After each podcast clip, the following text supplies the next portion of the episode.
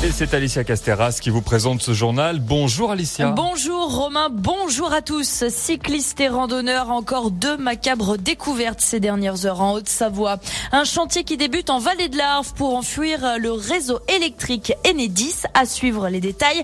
Et puis à Samoin, c'est le cinéma qui est en sursis. Et les drames se succèdent ces derniers jours en Haute-Savoie. Un cycliste retrouvé mort ce matin sur la commune de Vallières-sur-Fière du côté d'Annecy. Ce sont des témoins qui ont signalé une personne étendue sur la chaussée en arrêt cardiaque. L'homme de 75 ans est finalement décédé. Une enquête est ouverte pour en connaître la cause. Et sur les hauteurs du Grand Bornand, là c'est le corps d'un septuagénaire retrouvé hier soir dans un secteur escarpé. L'homme de 78 ans était parti ramasser des champignons. Sa fille, sans nouvelles depuis trois jours, a prévenu les secours.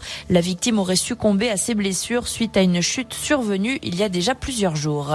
Une meilleure connexion électrique autour de Thiers. C'est l'objectif du chantier d'enfouissement qui s'apprête à démarrer autour également de Marna ou encore de Vougy afin d'améliorer le réseau.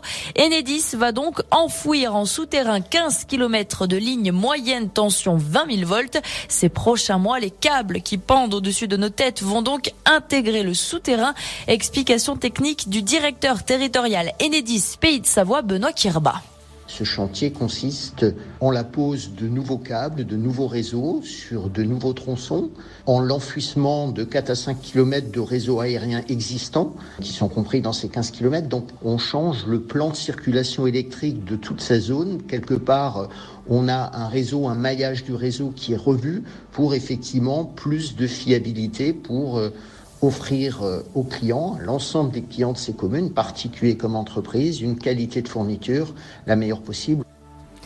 Et voilà pour cette interview avec un chantier d'enfouissement qui débutera donc mi-septembre pour s'achever d'ici la fin de l'année. Coût de ces travaux financés en totalité par Enedis, 2,5 millions d'euros. Et si Samoin perdait son cinéma? C'est du moins la menace qui pèse en ce moment après un bilan catastrophique de l'été entre le déconfinement qui ne donnait pas vraiment envie de s'enfermer à nouveau dans une salle et puis un manque de films attrayants à l'affiche. L'unique salle du Criou n'a pas vu passer beaucoup de spectateurs et la perte est même estimée à moins 80% de fréquentation par rapport à l'été dernier.